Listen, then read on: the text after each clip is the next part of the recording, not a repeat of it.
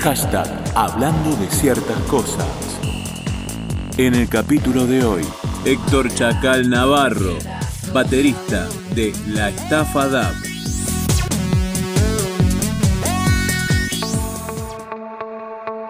Y en este hashtag hablando de ciertas cosas, estamos con Héctor Chacal Navarro, baterista, integrante de un proyecto que va creciendo, va multiplicándose. Estamos eh, hablando de la estafa DAP ya en su décimo segundo año, ya transitándola. ¿Qué tal, Héctor? ¿Cómo estás?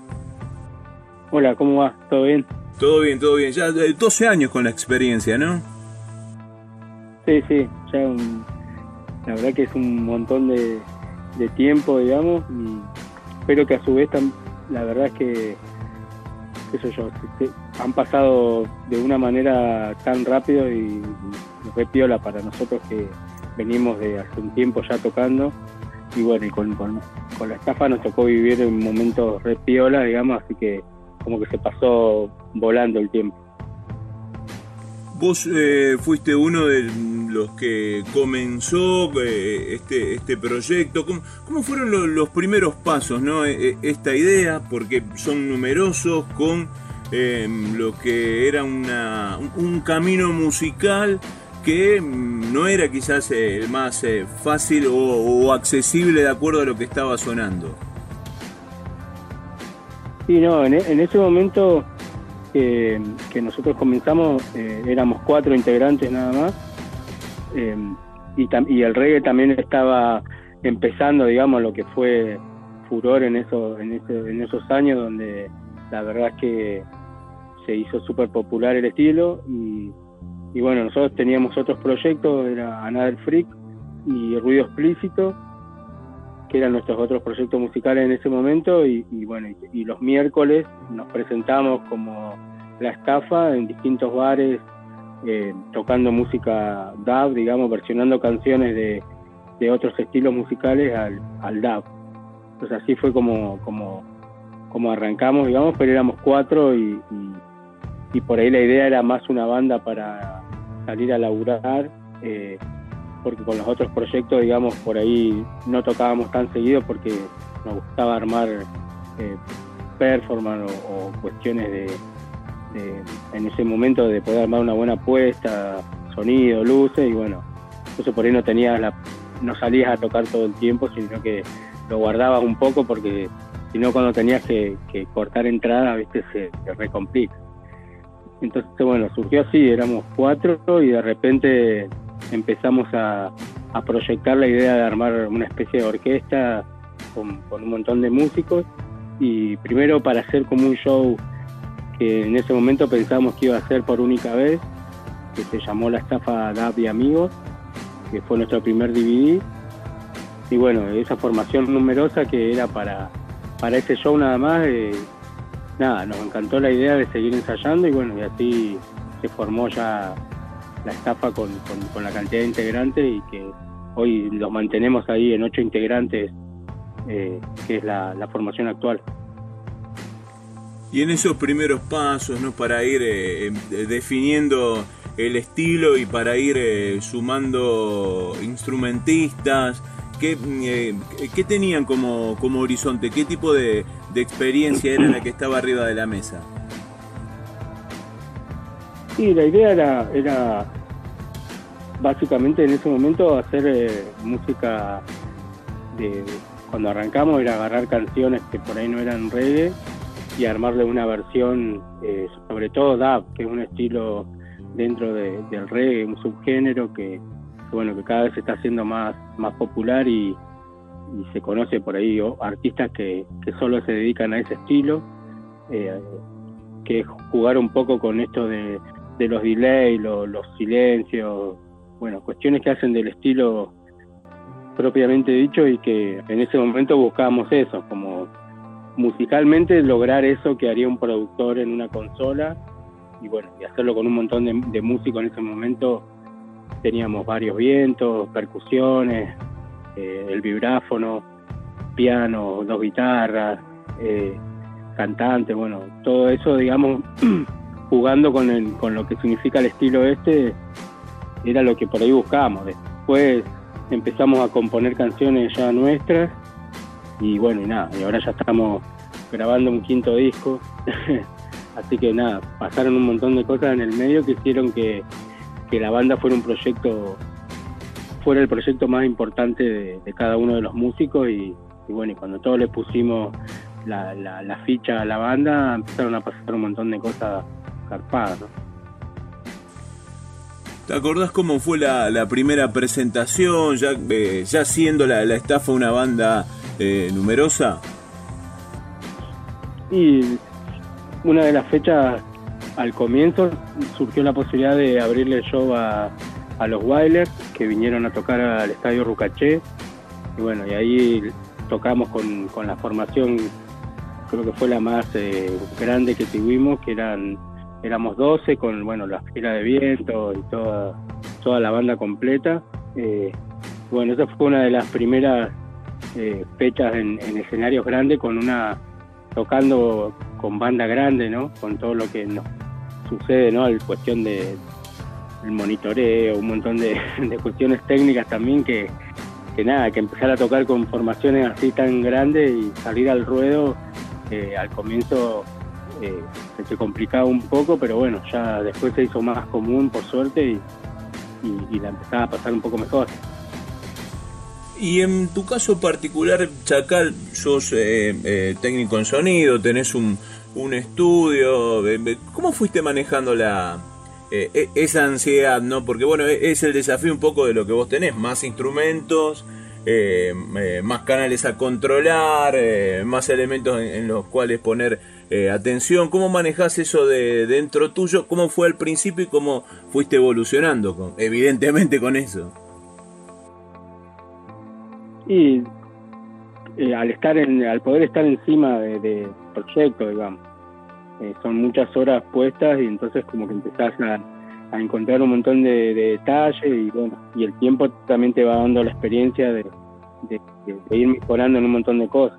En cuanto al vivo, eh, en su momento usábamos un montón de monitores de piso y, y ahora usamos todos auriculares intrauriales y bueno, monitoreo inalámbrico, ese tipo de cosas que han hecho que, por ahí hayamos podido mejorar en cuanto a la hora de salir a tocar, eh, eh, estar más tranquilos, de poder escucharnos bien y, todo eso.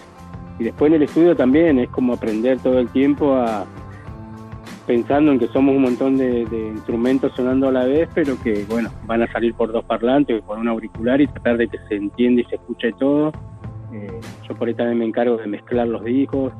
Eh, eh, y bueno, ahora estamos laburando en el, último disco que esperamos que salga, calculo que el año que viene, el quinto, y bueno, y es como que estamos ya, ya vas pensando en eso, en los, instrumentos y en los sonidos que usa cada uno y tratar de que en todo ese espectro sonoro lograr que se entienda y que se escuche todo y, bueno, es todo un tiempo de aprendizaje y nada, y estar encima. La verdad que le dedico un montón de horas y, eso también ayuda a que cada vez lo, lo, escuche mejor. Porque si uno va tomando desde los primeros pasos, después te voy, te voy a consultar en, lo tuyo puntualmente como, como, como batero y como, como técnico en, sonido. Em, fue el, el, crecimiento, los primeros pasos, mejor dicho, de la, estafa se dio en lo que fue parte ¿no? de, la muda de lo eh, analógico. No votó, atravesó esa, esa conversión, esa transición la, fue eh, eh, atravesando.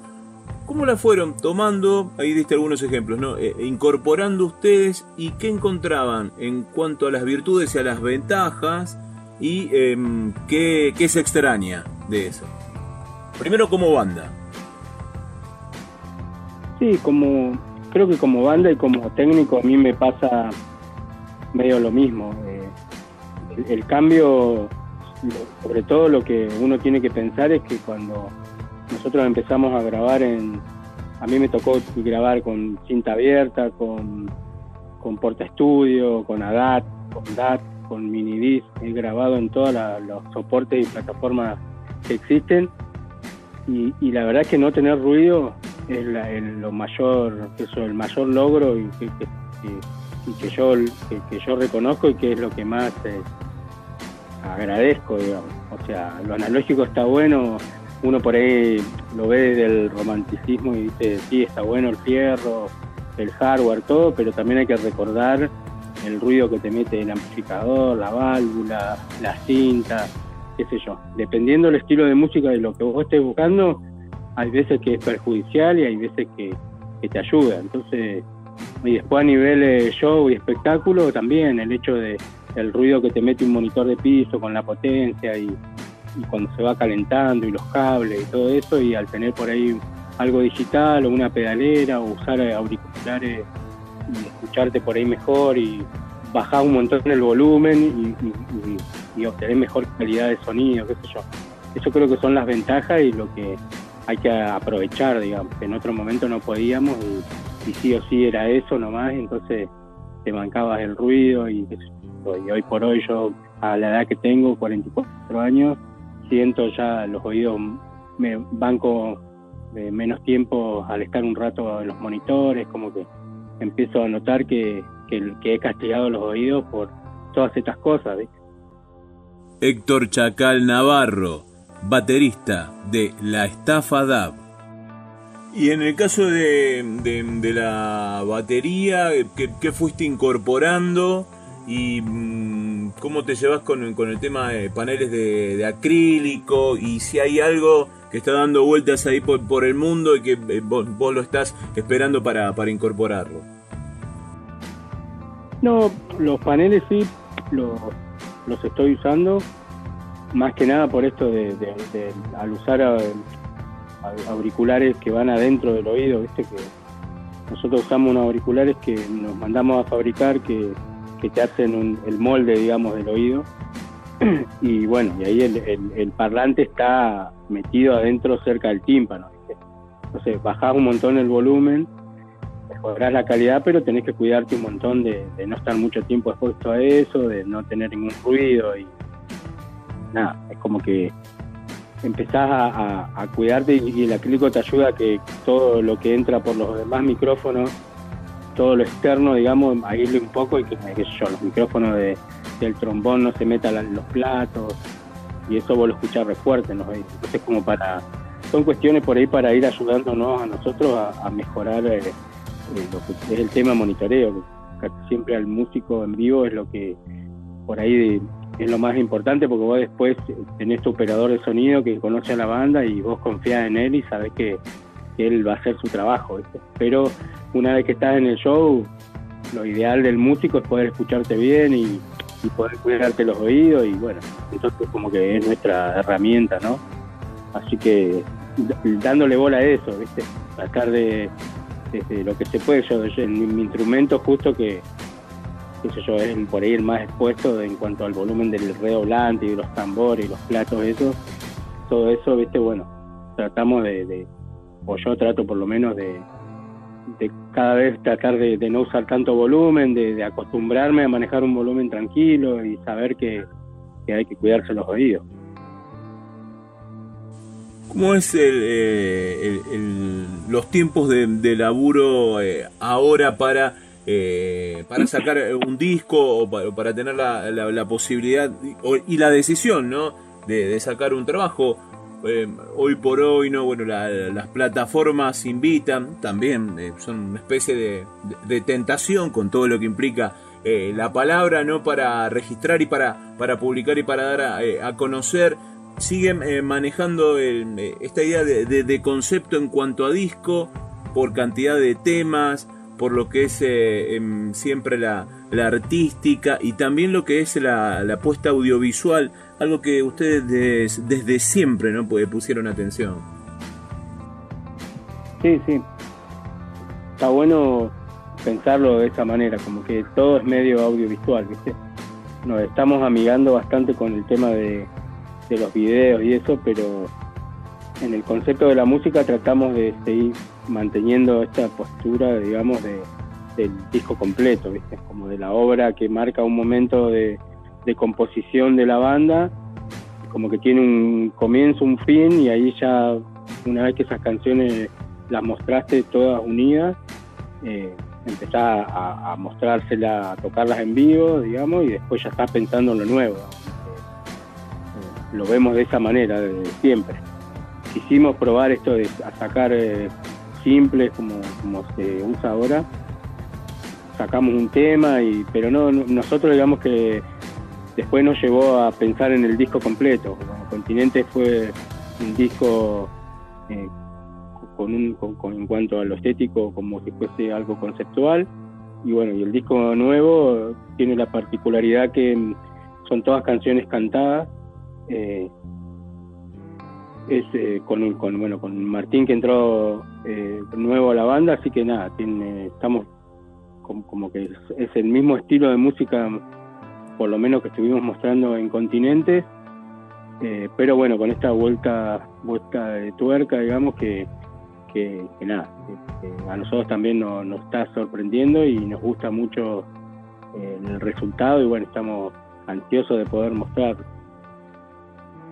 ¿Cómo es y cómo se va manejando ¿no? con esta eh, incorporación, modificación, ¿no? que es un nuevo eh, vocalista, un nuevo cantante? Sí, la verdad es que, mucho mejor de lo que nosotros esperábamos, digamos, en cuanto a que él se adaptó al toque, digamos, a, nosotros y nosotros no tuvimos que modificar, digamos, las ideas de canciones que, ya teníamos laburando y que pensábamos que iban a ser instrumentales.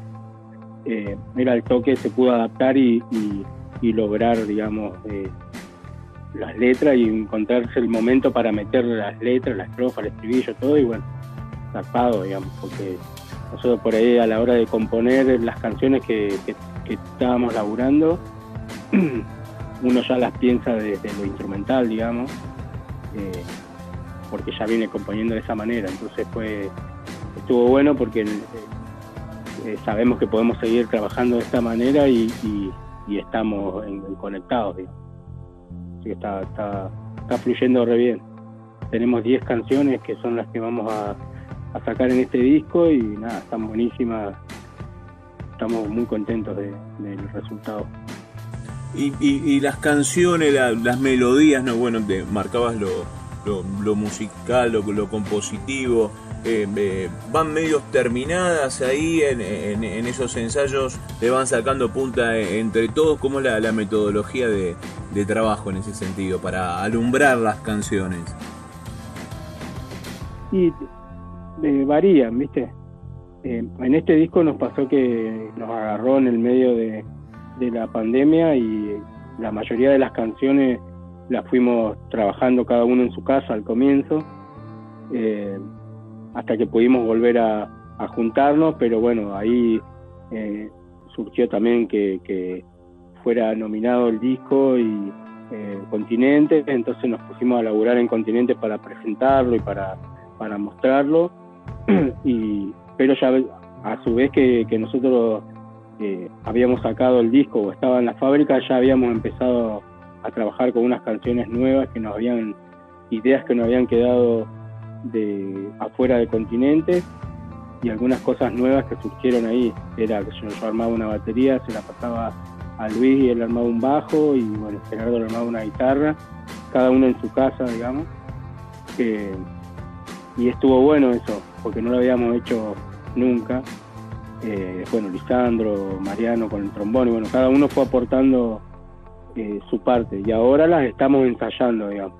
Entonces por ahí hay muchas cosas que uno había hecho solo y que ahora tocando con la banda eh, la va cambiando y bueno, y así vas dando sugerencias a algún otro instrumento, pero las canciones las habíamos armado todos por separado, entonces como que ahora estamos ensayando esto que ya está grabado.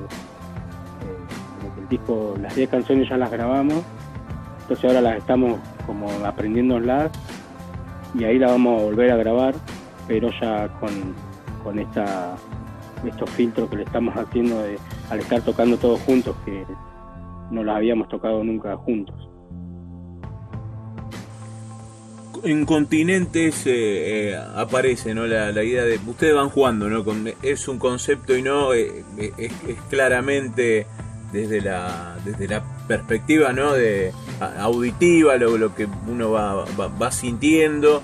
Y también eh, eh, esta idea ¿no? de, del todo, de lo que es la, esa separación de, los mismos, la raíz de, la palabra, ¿no? que, implica, volvemos a la idea del todo, ¿no? y, la apuesta del espectáculo y la, la definición, el bautismo del mismo, del mismo no como eh, Pangea, ¿no? Eh, eh, uno de, nuestros orígenes, donde estábamos todos, todos juntos, ¿no? Siempre, siempre laburan ese concepto, ¿no? De, saldar de, esas diferencias, de, apostar y de, proyectar el, mestizaje, por decirlo así. Sí, sí. empezó como un, como un juego, quizás, lo que pasó con el disco, digamos, si bien nos gusta darle mucha bola a eso en general, pero todo esto de ir poniéndole nombre de los continentes y después surgió lo de Pangea y bueno, fue como ir juntándonos y, como planear una estrategia de laburo eh, con, respecto al disco, digamos, que, eso lo, lo, laburamos con la gente de Coda Codo Discos, que fue el sello que editó Continentes, entonces también era como eran intercambios en donde nos juntamos y, y aportamos ideas de cómo eh, ir dándole una vuelta a, la música junto con, esta cuestión de, del concepto del disco, la gráfica que también nos gustó mucho y que, para el show en vivo este que preparamos y que salió, que tocamos el 16 de mayo, usamos muchas cosas de, lo que fue la gráfica de Continente y, y visuales nuevas y nada, como que va cerrando eh, en este camino también vamos encontrando gente con la que pues, la, el Gastón Encina que hizo las visuales para el show, también eh, él como que se surgieron ideas a partir de, de las cosas que nosotros le habíamos dado y nada, y vemos el show que por suerte lo pudimos filmar y, grabar y dentro de poco lo vamos a mostrar. Y los temas tienen conexión también con esta cuestión visual también y nada, se fue logrando fue una búsqueda, pero bueno, también el hecho de, que aparezcan otras personas a aportar su granito de arena fueron cerrando mucho más todas esas ideas por ahí que uno tiene y que al comienzo son como un juego, que una flasheada por ahí y de repente cuando lo ves que, que se pudo llevar a cabo, está re bueno. Héctor Chacal Navarro, baterista de La Estafa DAB. Chacal, ¿cuándo eh, empezaste vos eh, eh, con la música y cuándo con, con, la batería? Si hubo algún instrumento previo y, o te volcaste directamente a lo que es batería, la cuestión de, la percusión.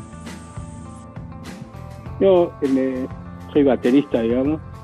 empecé a los 15 años, a los 16 toqué por primera vez en vivo y de ahí no paré nunca más por suerte, desde, esa fecha hasta ahora siempre me dedico a tocar en bandas, digamos, y, casi siempre son proyectos eh, de música, han sido proyectos en los que hacíamos nuestras propias canciones y, y nos abocábamos, digamos, a ese proyecto, ya sea para los shows, para editar discos y todo eso.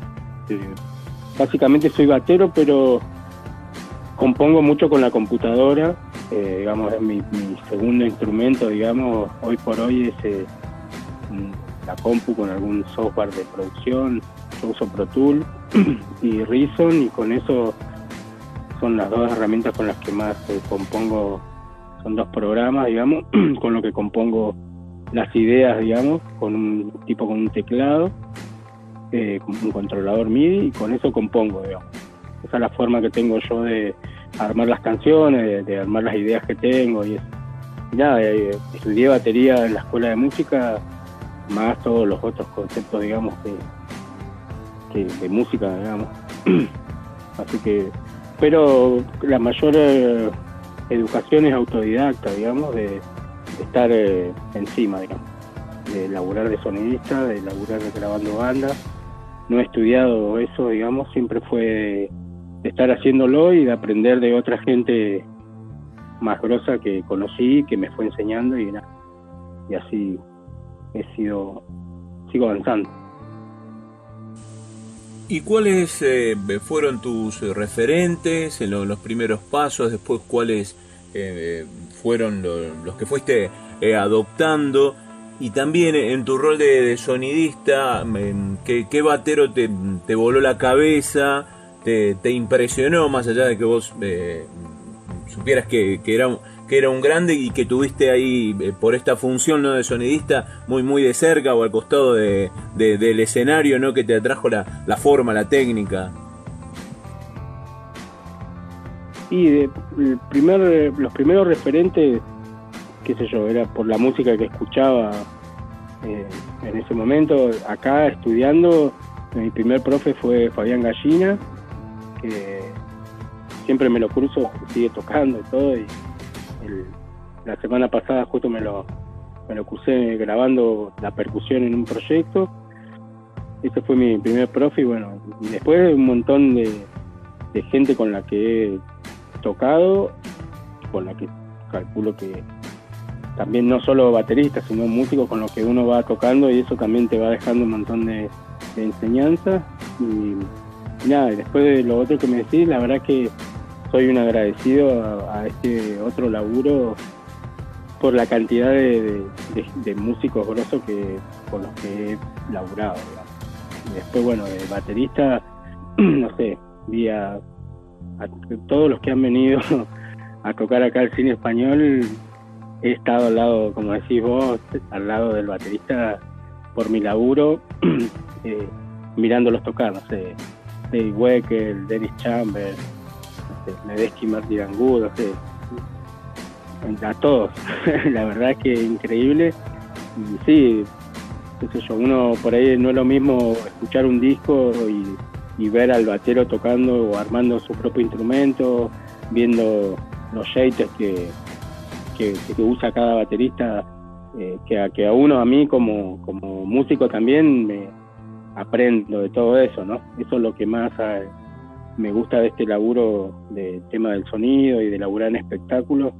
Eh, lo más importante que, me ha dejado es esta cuestión de poder ver a, músicos grosos eh, en su, haciendo su trabajo y aprendiendo y sacando shade y viendo cosas que, yo, que te puede traer un tipo de afuera que capaz que acá todavía no llegó y que, y que cuando llegue quiere ver si puede llegar a tener ese tipo de tiches que, no sé, desde un plato raro hasta palillo, un montón de cosas que nos ha tocado, me ha tocado ver, ¿no? Pero bueno, la verdad que en este momento no se me ocurre uno específico porque han sido un montón los que me han, me han sorprendido, pero para bien, por suerte, eh, he podido trabajar con, con, casi todos los que los que han venido a, tocar acá en el que a todos me pareció, me sorprendieron de alguna o de otra manera. Capaz que algunos qué yo, te puedo decir que yo, el batero de,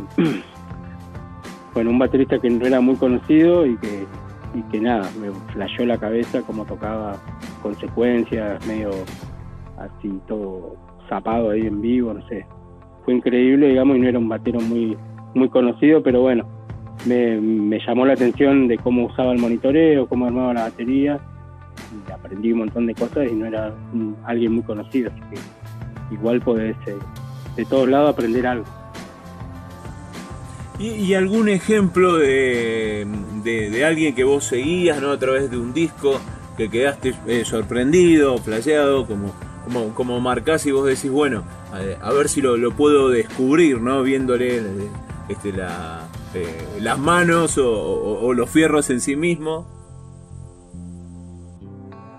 Uh, no sé, la verdad es que por ahí me pasó mucho con prestarle atención al bate, a Marky Ramón, ponerle, o cuando que tuve la suerte de laburar un par de veces, eh, no sé, el batero de también de Sepultura, eh, las dos veces últimas también ver la performance del tipo en vivo también, porque son canciones que por ahí uno cuando era pibe las tocaba o pensaba que las tocaba bien y ver al, batero tocarla, viste, te entendés un montón de cosas con él. Pero son por ahí justo de, un estilo de música que, por ahí uno cuando yo arranqué tocaba todo el tiempo, entonces como que eh, se pega más por ese lado, de, poder ver realmente cómo lo tocan los tipos que lo compusieron o que, o lo, grabaron. ¿En qué proyectos eh, se vienen? Bueno, está ahí lo, del disco y eh, dentro de lo que es eh, en sí mismo está FADAP y después para vos en lo, en lo particular y también ¿no? un, cierto paréntesis, bueno, cómo, cómo te fuiste llevando ya con, lo que fue ya el, tiempo de, pandemia ya pasado en relación, bueno, a, lo que fue la falta de actividad, algo eh, vital y fundamental, eh, como vos como técnico de sonido, las presentaciones propias de, la estafa, que, es una banda con mucho escenario. ¿Cómo pasó eso y qué es lo, que se viene, lo que hay eh, en agenda, tanto de la estafa como la tuya, Chacal? Y la pandemia creo que la pasé como la gran mayoría de, de músicos así del palo independiente, ¿no? Yo agradezco tener este otro laburo que es grabar grupos y, bueno, y eso sí, por ahí lo pude seguir haciendo, porque se la, en nuestro caso por ahí se labura mucho virtual, ¿viste? Y yo en ese momento estaba terminando unas mezclas y unas cosas todo virtuales y, después produje un, un artista que, que era solista y que grababa todo él, así que eso me mantuvo activo y a su vez eh, con la estafa nos pasó eso de, de, de, poder seguirla funcionando virtuales, digamos, eh, también porque tenemos la suerte de, laburar de esto hace un montón de tiempo y, y, tener quizás las herramientas para, aunque sea grabarte en tu casa y, escuchar lo que el otro te manda, ¿viste? Entonces, en ese sentido, a nosotros nos mantuvo activos eh, bastante bien. Eh, obviamente no es como tocar en vivo y, nada, estamos como eh, una, una manera por ahí de no estar pensando tanto en el vivo, es cerrarnos por ahí en esto de grabar un disco que, que realmente a nosotros nos parece que, que, va a haber un antes y un después para la banda por las canciones, por la composición, por, por es un estilo que, que es el que nosotros sentimos que es el estilo de, la banda en este momento. Eh, eso también nos hizo no estar pendientes del vivo, ¿viste? Porque yo la vez que tocamos justo pasó que, que fue este, segunda hora que cerró todo y no sé, tocamos a las nueve y media tuvimos que bajarnos, irnos y volver a desarmar al otro día, no, no nos pudimos juntar ni siquiera a analizar lo que había pasado, ¿viste? entonces fue como rarísimo todo. Eh, pero bueno, es algo que está pasando en todo el mundo, no lo vemos, qué sé yo, que, haya, que no podamos, que podamos esquivarle, ¿viste? Entonces como que vemos que hay que seguir eh, aguantando un poco más eh, y bueno, grabar y poder juntarnos a ensayar y eso hace que por ahí no, no nos pongamos tan pendientes de que está tan fácil como uno piensa eh, para una banda de muchos integrantes conseguir un espacio donde tocar y eso, es como que en ese sentido vamos a tener para un tiempo, ¿viste? Hasta que los protocolos den por la cantidad de monos que somos nosotros, los equipos, el espacio que utilizamos y todo eso, para que podamos salir eh, como estábamos acostumbrados a, mostrarnos en muchos lugares. Eh, entonces como proyecto ahora apuntamos a este disco, que va a ser el quinto disco de la banda. estamos re contentos. Son 10 canciones por ahora. eh, bueno, pero las 10 canciones ya están preproducidas, las hemos grabado, ahora las estamos tocando como para ya hacer una grabación final, digamos, con, con, con lo que va a quedar eh, de cada una de las canciones. Y así que ahora con la cabeza puesto puestos en eso y, y, nada, y esperando que, esto pase y volver a, salir a buscar espacios para mostrar lo que estamos haciendo. Después en lo personal, por ahora solamente en la estafa, eh, eh, nada, eh, estábamos con Noé Pucci también en el proyecto Caos Malal, pensando en grabar terminar de grabar el primer disco de este proyecto.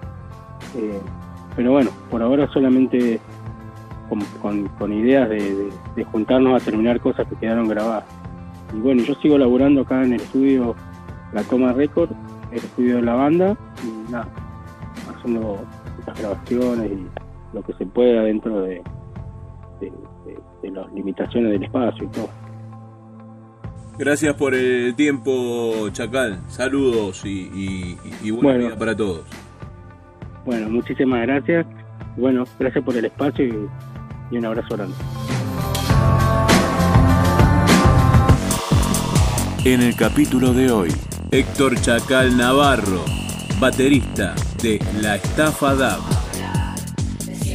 Hashtag Hablando de ciertas cosas. Una charla, una entrevista, un encuentro desde las palabras.